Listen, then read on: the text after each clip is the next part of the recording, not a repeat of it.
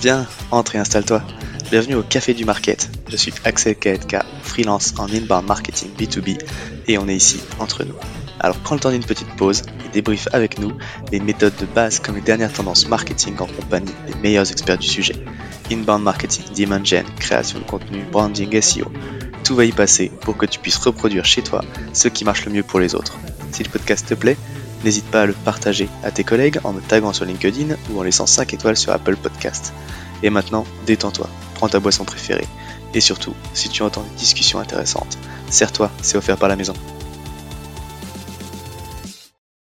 Pour ce podcast, j'ai l'honneur d'être soutenu par ma solution de marketing automation préférée, Cepledi. Si je t'en parle, c'est parce que je l'ai utilisé à titre pro et que j'en ai été pleinement satisfait. On le sait quand on fait du marketing automation, ce qui est compliqué, c'est d'entretenir constamment des workflows de nurturing et de les mettre à jour avec de nouveaux contenus. Là où Pledzi est très fort, c'est qu'ils ont développé une campagne intelligente qui est capable de pousser automatiquement le bon contenu au bon moment à la bonne personne, en fonction de ses centres d'intérêt et du stade de maturité du lead. Qui ne gâche rien, c'est qu'ils ont une équipe au top avec un service CSM dédié qui est là pour t'aider à mener à bien ton projet. Mais assez parlé, passons à l'épisode. Bonjour à toutes et à tous et bienvenue au Café du Market. Aujourd'hui, on va parler d'un concept marketing qui effraie la plupart des CEO quand ils démarrent et qu'ils lancent leur entreprise, c'est le concept de niche. Et je ne parle pas de la cabane qui est au fond du jardin dédiée à votre toutou, mais bien du fait de réduire votre cible, réduire votre marché, afin de pouvoir construire l'offre la plus pertinente possible, le message aussi le plus pertinent qui va vous permettre d'être efficace dans les premières étapes de votre entreprise. Pour parler de ce sujet, je suis avec Laura Bokobza, qui est sparring partner pour CEO et qui justement accompagne les dirigeants d'entreprise sur le concept de niche. Bonjour Laura. Bonjour Axel. Comment vas-tu? Ça va et toi? Ça va bien, ça va bien. Écoute, je suis super content de t'avoir euh, sur le podcast. Je sais que c'est un sujet que tu aimes bien euh, et que tu travailles souvent avec des CEO, donc euh, c'est un plaisir de pouvoir en discuter avec toi. Merci. Alors, est-ce que tu peux, du coup, peut-être, je l'ai fait en, deux mots, mais, mais te présenter un petit peu plus précisément que ce que j'ai fait? Oui, merci. je suis effectivement sparring partner de CEO, c'est tout à fait correct et ça veut dire que je suis une vraie caisse de résonance business pour les dirigeants euh, et les fondateurs d'entreprises euh, sur toutes les questions qu'ils peuvent se poser de leur stratégie, euh, positionnement, pricing, jusqu'à la mise en œuvre opérationnelle de leur de tout le parcours client. Et donc, je les aide à prendre de la hauteur, à réfléchir pour structurer leur vision, accélérer leur croissance et piloter la mise en œuvre. Ouais, d'accord. Bah justement, on va on va rentrer dans le, dans vif du sujet. C'est vrai que tous les grands, enfin tous les grands gourous et puis même les, les grands CEO de, de startups à succès euh, en ont déjà un petit peu parlé. On peut parler de Seth Godin qui effectivement parle du minimum viable market, donc euh, trouver le plus petit marché viable. Euh, il y a Peter Thiel aussi qui est un des fondateurs de PayPal qui en parle dans son livre Zero to One sur le fait qu'il vaut mieux pêcher par excès de petitesse presque au début. pourtant, c'est vrai que c'est un message que les CEO ils ont souvent du mal à entendre parce qu'on a l'impression de prendre plus de risques en fait quand on réduit la taille de sa cible. Euh, on se dit ben comment ça fait trop peu de clients, euh, moi j'ai pas assez de potentiel. Et puis en plus, euh, je pense qu'il y a aussi une dimension d'internet. On a l'impression de pouvoir toucher tout le monde d'un coup et donc du coup, ben on, se tire une balle dans le pied en, réduisant sa niche. Est-ce que tu peux justement ben, revenir un petit peu sur le concept de niche déjà, qu'est-ce que c'est et puis son intérêt pour une entreprise Alors, tu as absolument raison. Le problème vient d'Internet où on a l'impression qu'on peut toucher tout le monde et donc pourquoi ne pas le faire?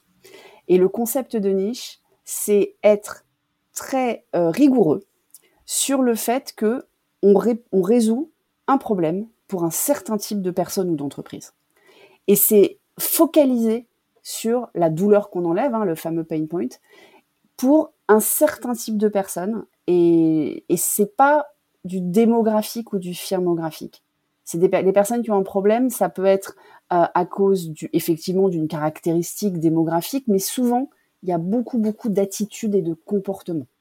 Et donc le concept de niche, c'est trouver, tu l'as, tu as cité mon maître qui est Seth Godin euh, en la matière évidemment, euh, c'est trouver les gens pour qui ta solution est la meilleure solution. Et en fait, ça ne limite pas ton expansion par la suite mais ça te permet de trouver ce que les Américains appellent le wage, donc le, coin qui va te permettre d'entrer, tu mets le pied dans la porte pour pouvoir, après, apprendre beaucoup plus sur, ton, sur tes clients et apprendre beaucoup plus sur d'autres problèmes et puis croître.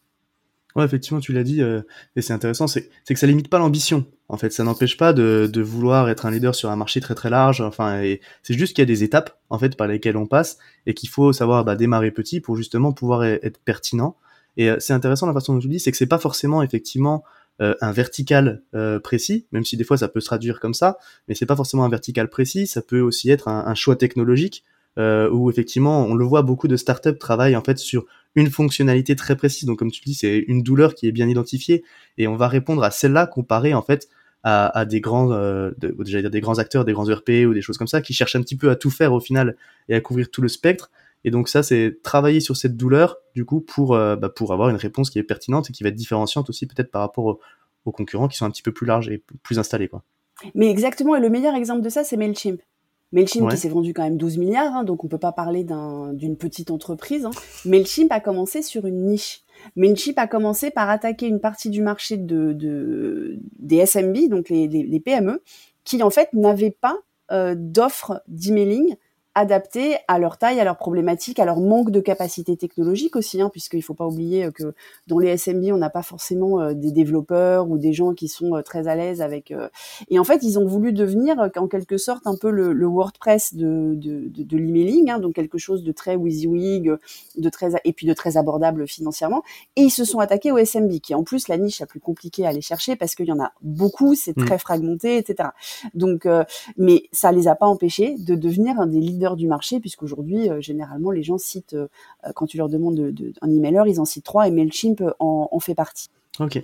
Ah, justement, bah, du coup, maintenant qu'on a expliqué un petit peu ce que c'était que le concept de niche, comment est-ce qu'on s'y prend, du coup, quand on se lance pour trouver sa niche, identifier sa niche et puis surtout la tester, quoi? Alors, moi, je pense que le plus grand problème, c'est pas quand on se lance, parce que souvent, quand on se lance, on a cette idée-là, parce qu'on a, on a, quand on se lance, on a, on a l'idée de, d'avoir, de, résoudre un problème. Mhm. Et c'est plus facile, en fait, de trouver sa niche quand on se lance que quand on s'est lancé avec euh, le mauvais angle. Donc, quand on se lance, c'est vraiment, voilà, je résous tel problème. Généralement, on l'a expérimenté soi-même. Généralement, c'est souvent mhm. comme ça d'ailleurs que les et d'ailleurs les VC font très gaffe à ce que euh, ce soit un problème que tu incarnes, que tu comprends, etc. Euh, et, et, donc on, on, sait déjà quel problème on résout, ce qui est un premier pas vers euh, vers la niche. L'idée étant derrière d'aller parler à un maximum de personnes qui ont ce problème pour voir quelles sont tes alternatives. Et en fait, on peut pas penser niche si on ne pense pas alternative et job to be done. Mm. Et, là, c'est un autre concept. Euh, donc ça, c'est euh, Clayton Christensen, donc le, prof de, la, de Harvard, euh, qui l'a qui l'a formalisé, même si c'est un concept qui existe depuis un peu plus longtemps que ça. Et l'idée, c'est de dire, je ne me compare pas à des concurrents directs. Je me compare à l'ensemble des solutions que les personnes qui ont ce problème peuvent utiliser pour résoudre le problème. Mm. donc, en fait, une fois que tu as commencé à mapper tes, alternatives, du coup, on n'est pas sur la concurrence, on est sur les alternatives, là, tu vas pouvoir commencer à voir par rapport à quelle alternative tu es le mieux placé. Et donc, quel type de personnes utilise l'alternative. Donc ça, c'est une première étape. Et ensuite, il faut aller vérifier tes hypothèses, parce qu'on ne fait que des hypothèses tant qu'on n'a pas parlé à des vrais gens, mmh. euh, et avec de l'interview client et de l'interview découverte. Le plus compliqué, c'est quand on s'est lancé, qu'on a voulu voir trop large et qu'il faut resserrer. Et ça, c'est l'étape la plus complexe, euh, mais qui est salutaire en fait.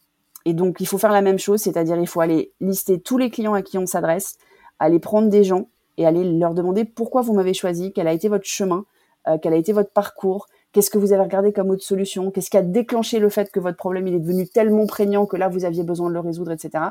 Et là, on va assez vite identifier lesquels sont sticky, donc sur lesquels on va pouvoir s'appuyer, et puis lesquels sont là. Euh, peut-être par hasard ou dès qu'il y aura une autre solution, ils, partiront. Et donc, euh, la, réponse, en fait, en gros, dans les deux cas, c'est aller demander au client, quoi. Ouais. ok, si je reprends du coup, alors, euh, dans, l'ordre un petit peu de ce que tu as dit, euh, tu as, parlé de mapper les alternatives, parce qu'effectivement, tu as dit, c'est pas, pas uniquement la concurrence. Bah, quand on a un logiciel, par exemple, et qu'on fait de la démat, c'est vrai qu'on a tendance à cibler les logiciels qui vont se passer un petit peu comme nous, mais au final, on est aussi en concurrence avec les gens qui le font manuellement. Euh, donc euh, avec le fait d'avoir un employé qui s'occupe de ça, euh, tout simplement. Exactement. Et, et, du coup, donc c'est mapper un petit peu toutes les alternatives, trouver laquelle sur la, face à laquelle tu es la plus, le mieux positionné, et, et après c'est donc d'aller identifier ces personnes-là et faire des interviews du coup pour pour comprendre effectivement bah, si possible avec tes clients pour savoir pourquoi est-ce qu'ils t'ont choisi toi, qu'est-ce qui a déclenché l'acte d'achat et qu'est-ce qui fait qu'ils ont choisi toi aussi par rapport à, autre, à autre chose. Quoi. C'est exactement ça. Alors tu peux le prendre par les alternatives comme je l'ai dit ou tu peux le prendre par le déclencheur. Euh, en fait, c'est il faut toujours se, se, projeter dans le parcours de ta niche en fait. Et, c'est le parcours qui va définir une niche. Donc c'est pour ça que je dis attention, c'est pas que de la démographie ou de la firmographie quand on parle de B2B. Hein, c'est pas que de mhm. la taille d'entreprise ou, ou, une fonction dans l'entreprise. Euh, euh, ça va être vraiment quelle est le, encore une fois la douleur. Hein, euh, mhm. Quelle est la douleur Quelle est la, enfin, du coup la transformation que je cherche M'enlever la douleur, c'est pour atteindre quel objectif? C'est le fameux job to be done. Hein. Est-ce mhm. que c'est, est-ce que c'est, euh, euh, tu parlais de, de, de, remplacer des employés ou des, euh, ou, ton propre fichier Excel, les logiciels de gestion, par exemple pour auto-entrepreneurs ou, ou micro ou solopreneurs, euh, sur sur internet, c'est pour enlever la douleur du fichier Excel, c'est pour euh, faire des calculs automatisés pour des gens qui veulent pas se prendre la tête avec leur compta. C'est euh, je peux avoir la douleur donc moi je moi j'adore Excel, je fais beaucoup de calculs. Ma douleur à moi c'est j'ai peur de me tromper par rapport à l'administration. Mmh. Et donc là tu vois bien que ma niche qui est la niche que je représente, qui sont des gens qui sont à l'aise avec l'argent et avec le traitement de l'argent et le, la gestion de leur trésorerie, mais qui ont une peur de mal faire parce que euh, ils ont peur des amendes. Mmh. C'est pas du tout la même douleur et du coup c'est pas forcément le même chemin d'inbound de, de, ou de contenu à proposer ou de ou de claim même de messages euh, mmh. sur ton site que ceux qui sont allergiques aux chiffres et à Excel. Ouais, clairement. Et donc en fait c'est ça, c'est-à-dire qu'il faut vraiment que tu te dises est-ce que moi je fais quelque chose pour les gens qui sont allergiques à Excel ou est-ce que je fais quelque chose pour des gens qui ont aucun problème avec les chiffres mais qui euh, ont plutôt peur du gendarme? Et donc c'est pas le même euh, c'est pas le même message mais tu sais quoi? C'est pas le même produit en fait. Oui, parce qu'effectivement, pardon, vas-y. Non, mais donc du coup, je voulais juste revenir au fait que tu sais, moi, mon grand dada, c'est que le marketing, c'est aussi le produit, mmh. et mmh. et qu'il faut pas oublier qu'en fait, ta niche, si tu te projettes, ça va vraiment, vraiment aller euh, impacter en fait l'ensemble de ce que tu fais. Et donc pour continuer sur cet exemple, pour, satisfaire quelqu'un comme moi, qui est pas du tout allergique aux chiffres, mais qui a des attentes assez, assez fortes, du coup, et une douleur un peu plus complexe, ben, tu vas avoir besoin d'un MVP plus large que pour aller résoudre celui qui est allergique aux chiffres. Donc peut-être que ton minimum viable audience pour faire ton MVP, c'est la personne qui est allergique à Excel, Mmh. Et qu'ensuite, quand tu auras stabilisé cette niche, quand tu auras creusé ton sillon, quand tu te seras bien installé, tu vas commencer à développer des fonctionnalités qui vont servir à la fois tes clients existants de ta niche que tu auras éduqués à ce qu'ils aillent un cran plus loin dans la gestion des chiffres, mais tu vas pouvoir aussi ouvrir à un autre marché que je représente. Et donc on voit bien que la niche, c'est un point de départ. Les gens, ils pensent MVP sans aucun problème et ils n'arrivent pas à penser MVA. Mmh. Ouais, effectivement, et, tu l'as, et tu l'as dit, euh, c'est un concept aussi effectivement qui, va aller toucher jusqu'au produit, parce que quand tu as identifié cette problématique, et là, si on, reprend ton exemple, du coup, euh, la différence entre les gens qui sont allergiques à Excel et les gens qui ont un problème avec l'administration, c'est que derrière, ça doit aussi guider ta roadmap, euh, ça va guider les fonctionnalités que tu vas développer, celles que peut-être tu dois déjà retirer de ton produit, en fait, même ou, ou arrêter, parce que ça va venir brouiller ton message et effectivement ta proposition de valeur par rapport à ces gens-là. Donc c'est quelque chose qui va impacter en fait un petit peu toute l'entreprise.